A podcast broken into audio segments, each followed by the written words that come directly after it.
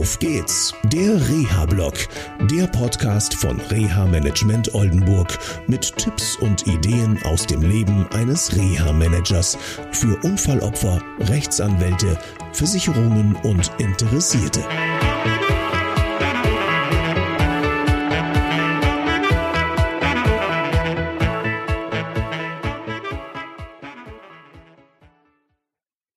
Schön, dass ihr wieder dabei seid. Und heute habe ich ein Gespräch geführt mit einem Klienten. Ihr seht hinten noch die Weserfähre, mit denen ich gerade übergesetzt habe. Und dieses Gespräch hat mich unheimlich beschäftigt. Der Mann hat einen schweren Motorradunfall gehabt und er sollte nach ärztlicher Empfehlung eine stationäre Reha-Maßnahme antreten. Und er hat das immer wieder verzögert und ist nie angetreten und so weiter. Also äh, ziemlich kompliziert und das war heute unser Thema. Und ähm, ja, da kommen dann auch so Ängste auf, so, ja, was sagt die Versicherung, nachher kürzen die die Leistung und so weiter. Und wir konnten heute in einem Gespräch herausfinden, dass die Reha-Maßnahme nicht das Thema ist, sondern das Thema ist, dass er sehr ungern sein gewohntes Umfeld verlässt. Für ihn ist es wichtig, bei seiner Freundin zu bleiben, in seiner Wohnung zu sein.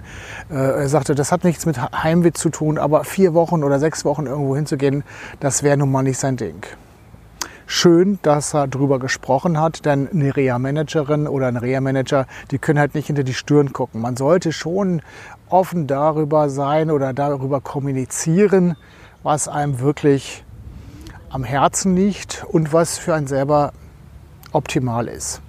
Ich konnte meinem Klienten helfen, indem wir auch telefonisch schon eine ambulante Reha-Maßnahme, die alle rehabilitativen Faktoren beinhaltet, organisieren konnten. Meinem Klienten war klar, für ihn heißt das viel Fahren, viel Aufwand.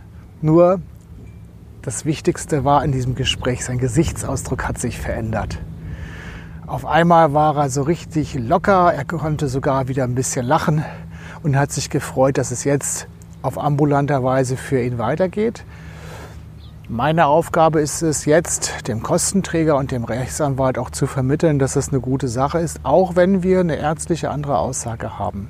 In dem Fall hilft es nicht.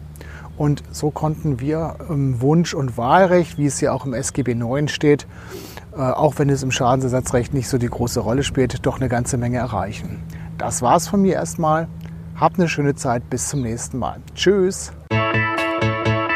Das war eine Folge von Auf geht's, der Reha-Blog. Eine Produktion von Reha Management Oldenburg. Weitere Informationen über uns finden Sie im Internet unter www.der-rehablog.de.